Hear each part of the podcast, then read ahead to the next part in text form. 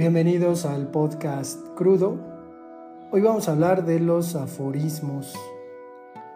Quizás el término le suena, pero hay que dilucidarlo, acercarnos hacia su teoría y pues en un sentido tratar de demostrar algunos ejemplos.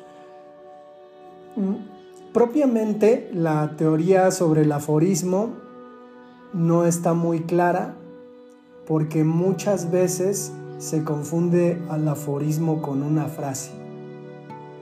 Eh, incluso a veces muchas cosas de las que habla la gente mayor pueden pasar por aforismos.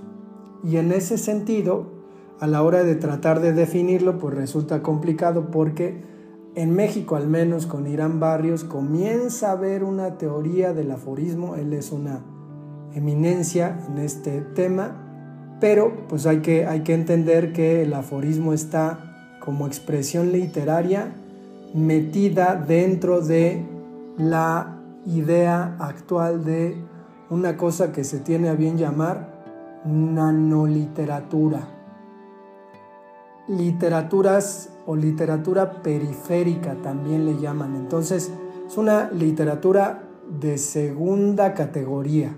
Así es como algunos teóricos para disminuirla la pretenden mostrar porque en apariencia resultaría muy sencillo eh, pues escribir estas cosas. Digo, alguna vez yo platicando, no sé con quién, pero pues veía la cuestión, ¿no? De que esta expresión cartesiana de pienso, luego existo, pues bien podría ser un aforismo, porque contiene en sí una especie de sabiduría que quien la emite, pues sustenta. Entonces, en este caso, creo que va por ahí y eh, se, desecha, ¿eh? se suele desechar, sobre todo porque muchas veces, por ejemplo, Digo, si, si somos lectores, nos quedamos con una frase, ¿no? De, un, libro, ¿no? Me gusta esta frase.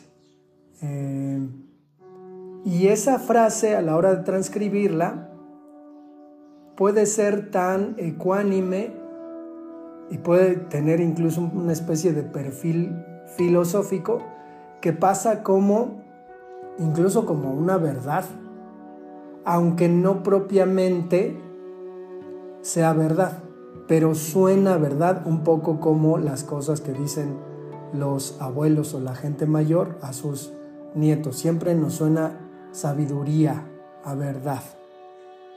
Eh, yo he tenido oportunidad de trabajar algunos aforismos, de hecho publiqué un librito que se llama Yo Aforista, del cual saqué algunos aforismos que voy a leer en este episodio pero pues la idea es que tú, puedes escuchar, tengas cierta noción qué son los aforismos, cómo suenan y sobre todo que vistos, bueno, más bien escuchados, de repente parecen contener la verdad, aunque propiamente pues no es así. Bueno, daré lectura a algunos. La pedagogía está más cerca del Evangelio que de la anagnórisis.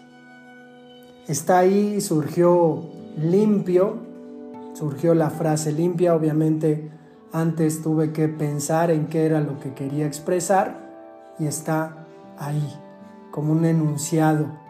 Sin embargo, contiene, incluso al menos me parece que este particularmente, este aforismo, contiene una especie de crítica. Nuestra democracia se pasa por los huevos el voto. Y ahí está, ¿no?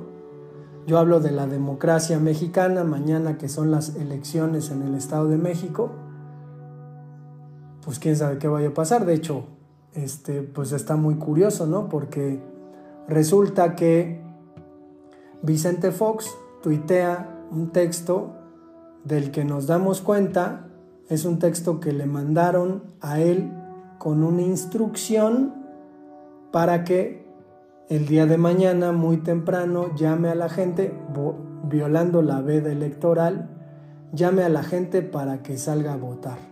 Entonces, bueno, esa es la razón por la que existe ese aforismo. Otro, soy el hijo no deseado de la realidad. Y ya, ¿no?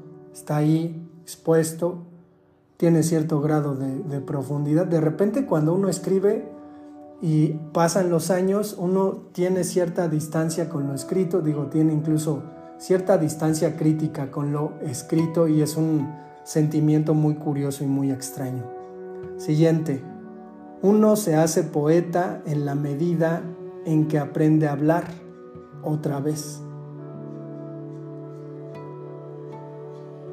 Y dejo ese espacio de silencio con la idea de que pues quien escuche encuentre que acaso sí suenan como verdad. A lo mejor están completamente desquiciados, a lo mejor no les encuentran el sentido, pero el asunto es que suenan a verdad. Feminismo. Argüende sofisticado. Evidentemente desde hace muchos años eh, yo tengo cierta animadversión por este asunto del feminismo, que me parece que es algo que ya existía y que generaciones anteriores pues lo habían hecho, digo, la lucha ¿no? de la mujer en la sociedad, pues con un poquito más de dignidad, ¿no? Ya sé que la dignidad pues no encuentra mujeres desaparecidas ni termina con la violencia de hombres hacia mujeres, pero pues siguiente. Yo soy lo que ha hecho de mí la muerte.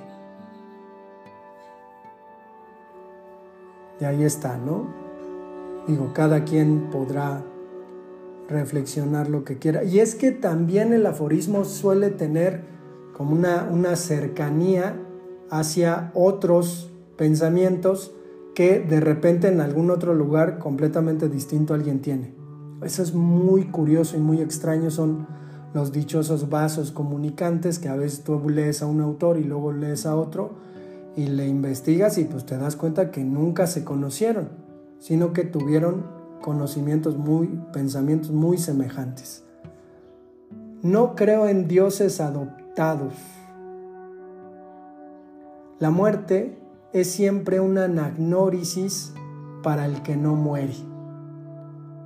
Anagnórisis es este esta vivencia de que se te revele algo que no conocías. Y a mí la palabra anagnórisis, que además llevo tatuada en el pecho, literalmente, es una de las palabras que me parecen más bellas de la lengua, que digo, el español lo toma, pero pues obviamente es una, es una palabra de origen griego. El poema siempre es un testimonio del propio hundimiento del poeta. El arte sirve para dos cosas, pensar y morir. Si, si, van notando, mi obsesión temática con respecto a la expresión literaria pues tiene que ver propiamente con una metaliteratura que es pues escribir sobre escribir, escribir sobre la poesía, escribir sobre la literatura, escribir sobre el arte. La literatura es el otro cuerno de la abundancia. Otra, el poeta puede resistirlo todo, todo, hasta la tentación.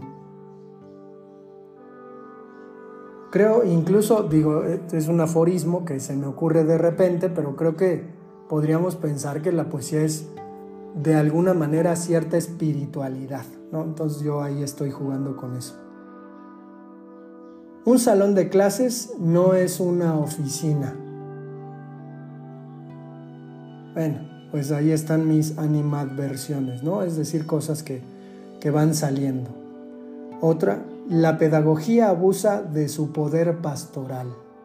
Y esa, digo, alguien podría decir, ¿eh? y obviamente yo entiendo porque lo veo con ojos críticos, alguien podría decir, pues esas más bien son sentencias y creencias tuyas, pero a verdad o aforismo no suenan. Digo, habrá que ver qué diría un, un pedagogo de estas cosas, ¿no? A lo mejor le, suenan a vituperios.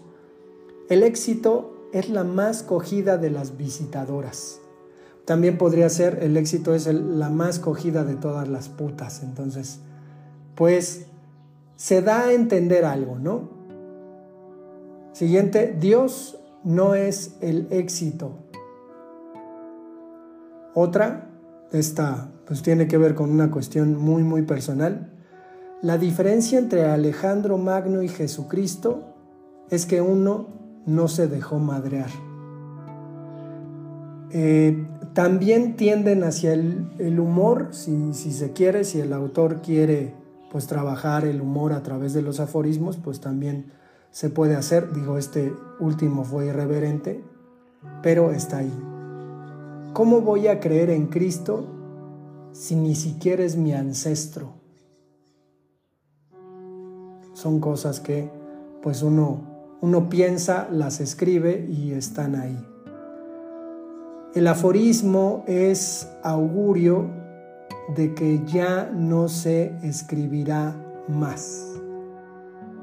Entonces, a mí me interesa hacer aforismos sobre los aforismos. A veces el asunto con el aforismo como juego literario pues es interesante porque tú agarras eh, un objeto y dices el libro, dos puntos, y entonces haces una definición. Una definición elaborada obviamente, pero pues está ahí, el libro, dos puntos, puerta blanda. Y ya, que se haga bolas el lector, que el lector saque conclusiones y que las ideas y las imágenes bullan en la cabeza del lector. Al abrirse, el libro despierta, ese es bello y me da orgullo haber escrito algo así porque es fino, es un, un aforismo impecable. Los libros son puertas blandas, lo acabo de decir, por ahí lo tenía ya escrito. He conocido a gente autorreferencial, ninguna como yo. Entonces está ahí la cuestión del, eh, del juego humorístico que se propicia a través de este tipo de expresiones literarias de segunda índole, dirán algunos algunos exquisitos literatos. No se puede viajar por el tiempo a caballo. Otra, ¿no? Eh, ¿qué, es lo que pasa? Digo, no, no sé si quienes escuchan, nos escuchan mucho en México. O sea, la mitad nos escucha en México y la otra mitad en el mundo. Muchos nos escuchan en los Estados Unidos. Digo, de repente se pierde un poquito la dimensión de, qué pasa con quien nos escucha, pero puede ser que quien nos escuche esté interesado en, en escribir. En ese sentido, muchos de los aforismos que yo he escrito, digo, no son todos estos los que yo he escrito, hay muchos más, muchos más. De repente hasta se me han perdido en el móvil, pero mucho es de poner atención, ¿no? O sea, mucho es de escuchar y de repente viene la idea y plin, la escribes, queda ahí el aforismo. Dios, dos puntos. Bestia comedora de almíbares. Y hay una imagen ahí, ¿no? Cada quien sabrá. Esta, esta pues también tiene que ver con mis intereses. Orgasmo genital, orgasmo anal, orgasmo clitoriano, orgasmo mamario, gol. Otra, antitaurino, dos puntos. Persona que otorga a la muerte el derecho de vivir. Cada quien, ¿no? Cada quien, digo.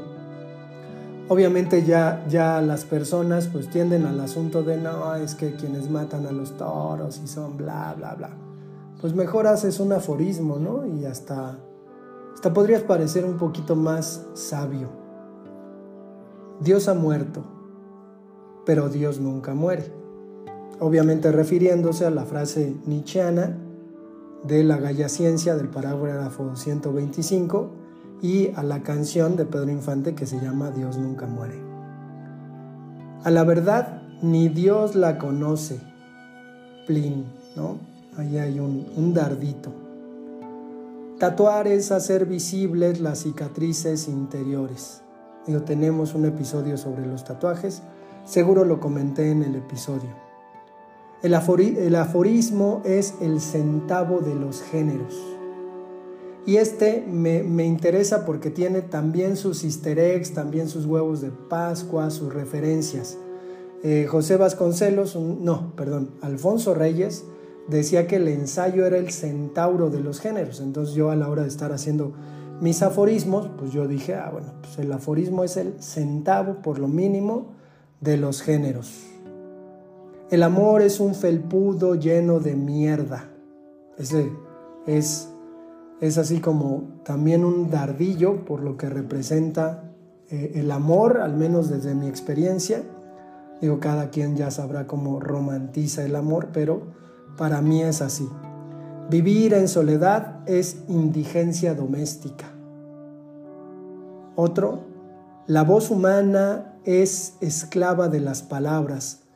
Para liberarse, las pronuncia. Otro, es que de verdad el hombre cree que la realidad es su madre. Otro, la poesía es la mejor de las niñerías. Hace, hace años, eh, mientras trabajaba en el TEC de Monterrey, topaba a un amigo con el que nos salíamos a comprar libros a un tianguis, además de comprarnos unos tacos de carnitas y llegar a la, a la clase apestando el salón eh, a carnitas con cebolla y cilantro. pero salíamos a la hora de nuestro receso a, buscar libros sobre todo, digo, Irán Barrios es un tipo pues bibliómano, bibliófago también, y pues andábamos buscando libros, él obsesionado, me hablaba solamente del aforismo, y de repente pues me invitó a hacer la presentación de, de su libro a Toluca, yo fui, presenté el libro, todo, y me dijo, güey, este Fíjate que, que, la editorial me invita a la Feria Internacional del Libro en Guadalajara, pero pues no sé si quieras aventarte el viaje. Este, ya pues le dije, pues qué onda, cómo va a estar. Me dice, pues es que es para el viernes, o sea, en dos, tres días faltaban. Y pues el pedo es que es este, a las 12 del día. Entonces yo dije, puta madre. O sea, los, los camiones son caros, de la Ciudad de México estaba viviendo allá todavía, a Guadalajara y son seis horas, entonces yo dije, no me va a dar tiempo, me metí a buscar unos boletos de avión, salieron ahí más o menos, los compré y quedamos. Y él pues entusiasmado porque la verdad es que es, es algo pues importante, ¿no? Tener un libro y que te lo presenten. Pues. De hecho hice otra presentación, de repente me llevó con engaños allá a la casa del poeta en Álvaro Obregón. Nos comimos unas milanesas que en realidad eran pues este tortillas empanizadas, costaban como 15 pesos con arroz y frijoles, entonces ya imaginarán. Pero el asunto pues era, era ese, ¿no? Como tratar de, de tener como cercanía con el autor, porque además él es muy bueno, en este caso compilador de un, de un libro de, de aforismos. El asunto es que, pues ya estaba yo en el avión y este cuate no llegaba, de repente me habla su esposa y me dice, ay, ¿qué crees que Irán no va a llegar? Y yo, puta madre, yo me imaginaba, ¿no? En el asunto de tener que presentar el libro sin el autor, digo, debe ser horrible, pero pues yo estaba ya pensando. Llegué a Guadalajara, por ahí un cuate filósofo y un amigo cercano que precisamente hoy cumple años, eh, me invitaron a comer birria deliciosa, nos lanzamos a la feria, Iram se comunicó conmigo y quedamos, ¿no? Este, no sé cómo lo hizo, pero se echó el, vuelo de regreso, de, de, ida más bien a Guadalajara.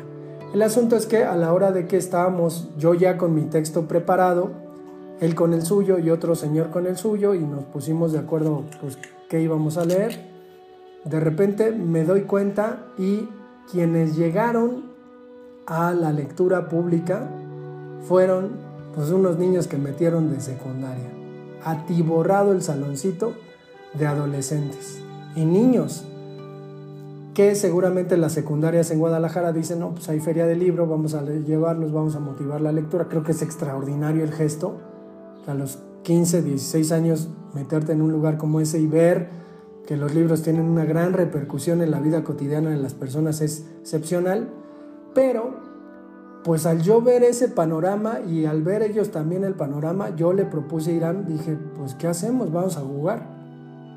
Aforismomancia. Y ya les comenté más o menos qué se me ocurría y lo terminamos haciendo. Se dio una introducción muy breve, algo como lo que yo les acabo de decir y terminamos. ¿Qué es la aforismomancia? Pues vamos a practicarlo. A ver, escucha. Seguramente tienes muchas preguntas en tu vida. Y la aforismomancia consiste en alguien lanza una pregunta, se toma un libro de aforismos, en este caso, se barajea, se ojea, se mete la mano y se lee el primer aforismo. Y entonces, la lectura del aforismo es la respuesta a la pregunta.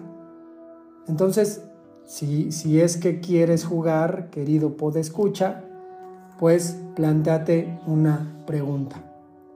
Voy a dar cinco segundos, va a haber un silencio y plantea la pregunta si quieres en tu mente o si quieres dila y después leeré la respuesta. Y esa es la respuesta te tocará a ti interpretarla.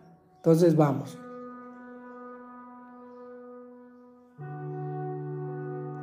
La respuesta a tu pregunta es, morir me tocó a mí en esta vida. Ahí está. Puede que la, el aforismo tenga o no relación con la pregunta, pero puede que sí. Puede que incluso tú tengas que encontrar la respuesta y sea una respuesta un tanto velada. Tengas que encontrar el significado de la respuesta, pero pues plantéatelo.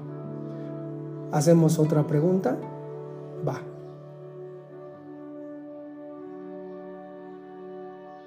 La respuesta a esta segunda pregunta es, el corazón es un erizo inofensivo. Vamos a una tercera pregunta. Puede escucha, plantéatela. Yo te doy chance a que la pienses. Si quieres pausar, pues pausale, pero ahí va, ¿no?